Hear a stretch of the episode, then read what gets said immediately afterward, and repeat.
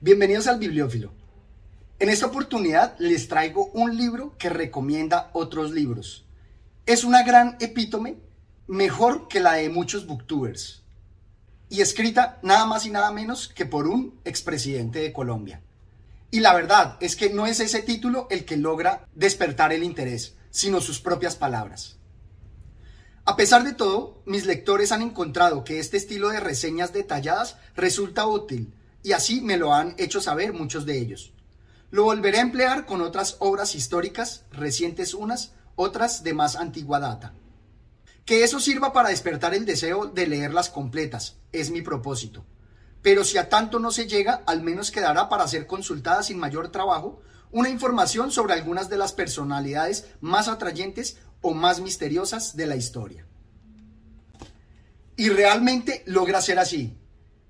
Esta obra resulta entretenida para leerla por sí sola o para despertar nuestro interés y buscar las obras que referencia. Se trata de la obra de ciertas damas de Carlos Lleras Restrepo.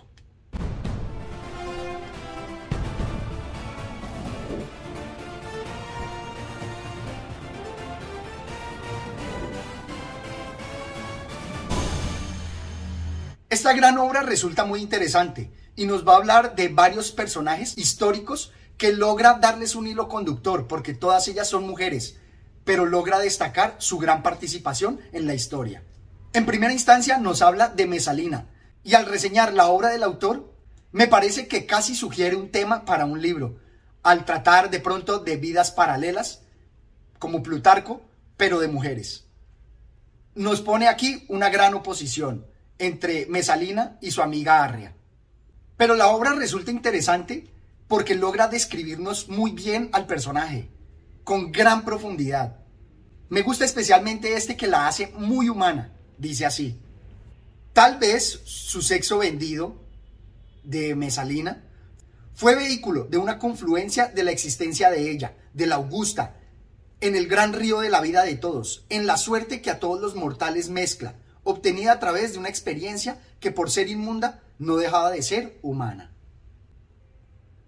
Y es que me gusta que destaca en esta obra la gran profundidad psicológica y del entorno que nos muestra Mesalina como producto de la historia, como producto de su entorno familiar y su entorno político. Algo que también me recuerda lo que hizo Robert Graves con Joe Claudio y Claudio el Dios y su esposa Mesalina, donde también nos presenta muchos de los hechos y curiosidades que aquí se mencionan. Luego nos presenta a Lucrecia Borgia, y aquí va a referenciar una obra que coincidencialmente había adquirido antes y voy a tener que leerla. Se trata de Lucrecia Borgia de Belonzi. Pero lo que me gusta de esta reseña es que obliga a pensar. Nos plantea muchas preguntas bastante sensatas tratando de velar los misterios de la historia, como esta. Algunos piensan, con apoyo en buenas razones, que fue hijo de Lucrecia y de un español, Pedro Calderón, asesinado por César en presencia del Papa. ¿Qué sentido tiene el episodio de esos probables amores? Si el español no fue responsable de la maternidad de ella, ¿qué explica su muerte? Debe conjeturarse que Calderón sabía demasiadas cosas y por esto se le acalló las obras históricas me gustan cuando plantean algunas interpretaciones así de profundas, que no solamente tratan de recrear una escena histórica dándole diálogos, sino que también aportan su interpretación, aportan su perspectiva, tal como lo hizo Colin McCullough en su saga de Roma. Y ahora Belonzi con Lucrecia Borgia. Luego nos va a presentar una historia que no conocía de Beatriz Sensi, que me pareció de las más importantes de este libro. Él logra transmitirnos toda la atención, logra involucrarnos con unas descripciones y una narración de los hechos tan envolvente que casi puedo asegurar que resulta tan buena o mejor como la propia obra. Voy a tener que conseguirla para poder compararlas. Me gusta muchísimo que nos da contextos históricos y casi que podrían ser una obra de misterio, una obra de detectives ambientada en el Cinquecento italiano. La ejecución cruel de Beatrice su hermano y su madrastra fueron un escándalo, no el único en el pontificado de Clemente VIII y despertó la ira justificada de los romanos. Clemente fue el mismo papa que condenó a Giordano Bruno, de cuya muerte hacen los biógrafos de Beatrice una terrible descripción. Y más adelante, si se insiste en clasificarlo en el donjuanismo, hay que aceptar, y así lo hizo Stendhal, que solo en la Italia del siglo XVI podía aparecer ese carácter singular que desafía públicamente todo lo respetable y encuentra precisamente en el sentimiento del pecado un extraño placer. Me gustan mucho estos hechos porque logra ambientarlos de forma histórica, con las ejecuciones de Giordano Bruno o incluso dando el respaldo que dio Stendhal a estas crónicas italianas. Pero también resulta muy edificante porque nos plantea cuestiones de justicia que aún en la actualidad suceden y que nos obligan a pensar.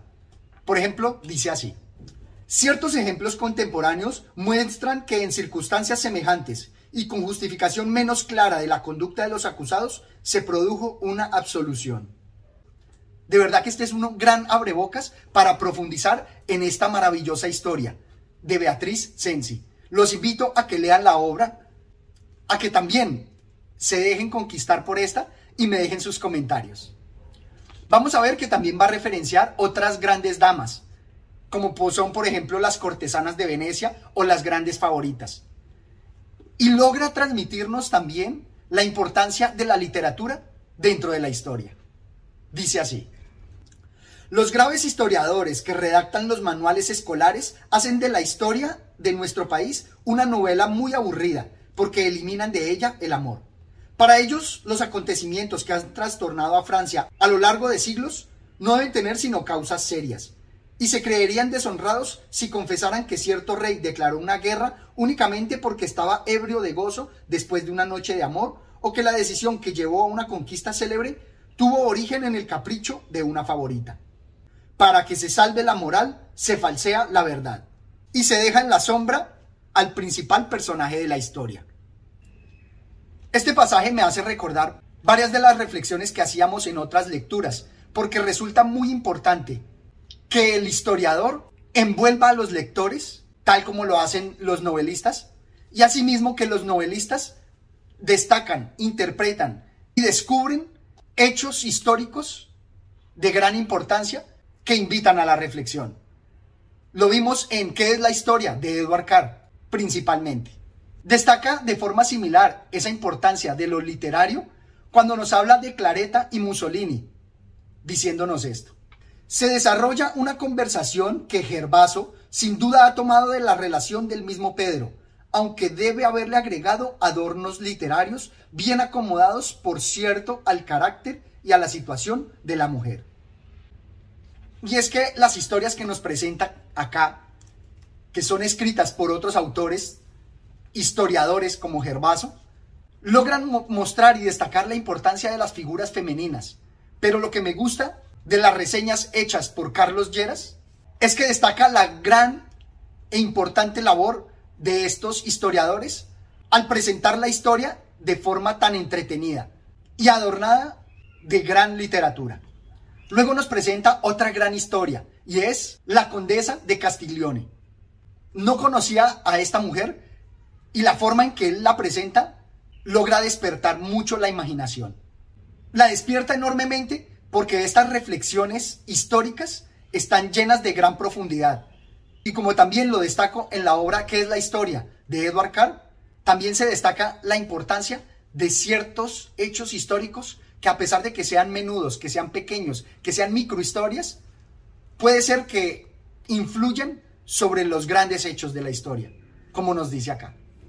Me dio pues uno de esos pequeños incidentes que cambian la suerte de los personajes en la historia. ¿Cómo atreverse a usar en una noche de amor con otro hombre la camisa de dormir que fue precioso obsequio del emperador? ¿Y qué extraña inclinación llevó a este a hacer reproducir para la amante ocasional la finísima prenda que la esposa legítima y adorada usó en la noche nupcial? Como les digo, todo es muy entretenido, adornado y narrado con gran técnica, de tal manera que constantemente estamos prendados de estas maravillosas historias. En particular esta de la condesa de Castiglione me gustó por el carácter que le dio trascendente a la manera del sentimiento trágico de la vida de Miguel de Unamuno a esta mujer. Durante toda su vida ella buscaba modificar la realidad con la idea de dejar de sí una imagen verdaderamente histórica.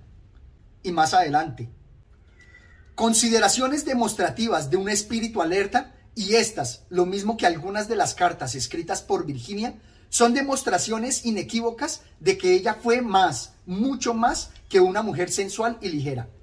Su ambición de ocupar un puesto en la historia tiene para el lector de la biografía una justificación seria. Logra presentarnos a esta condesa dentro de grandes hechos históricos, interpretando los hechos políticos de su realidad y en muchos casos también influyendo sobre ellos. De verdad que resulta entretenido y habrá que buscar más sobre esta grandiosa mujer. Finalmente nos va a presentar a la bella Otero, quien es una digna representante de la Belle Époque francesa y nos va a mostrar todas sus relaciones con grandes artistas, políticos y grandes personalidades. La Bella Otero es conocida por el famosísimo incidente en el cual peleó en un duelo con otra mujer, descubriéndose el torso y en el cual resultó herida con una espada. Incluso creo que hay un cuadro que las presenta. Y esta obra resulta muy interesante porque nos permite entender algunas costumbres que se realizaban y que muestran la relación, por ejemplo, con el crimen de un académico de Anatole France, cuando nos habla de las muchachas en los colegios, que son o no preferidas por las directoras. Pero esta obra me pareció importante no por las grandes personalidades y nombres conocidos que nos va presentando, haciéndolos desfilar con gran elocuencia, sino por la profundidad psicológica que nos presenta de esta hermosa dama. Una profundidad psicológica donde nos muestra que ella, siendo hermosa, luego va a tener que enfrentarse al mayor enemigo de la belleza, el tiempo, mostrándonos la gran tragedia para una mujer bella en cómo la afecta el paso del tiempo. Y todavía más conmovedora me parece la escena cinematográfica que nos presenta. El espectáculo de la cena resultará inolvidable para quienes lo presenciaron. Dos viejos, ambos bellísimos, orgullosos bajo sus cabellos blancos, erectos, ella con el collar que le queda y una rosa amarilla al lado de la frente, él con el aire solemne de un príncipe. Hacen su ingreso a una sala estupefacta. Es la cena de un adiós conmovedor van a encontrar que la vida de esta mujer, trágica en demasía, pudiera ser motivo de una gran película. O al menos esta escena que nos presenta es muy cinematográfica. Esto es todo cuanto tenía por compartir con ustedes. Espero que se animen a leer esta maravillosa obra. Me dejen sus comentarios y, ¿por qué no? Que busquemos las obras que referenció para leerlas y compararlas. Hasta una próxima oportunidad. Gracias.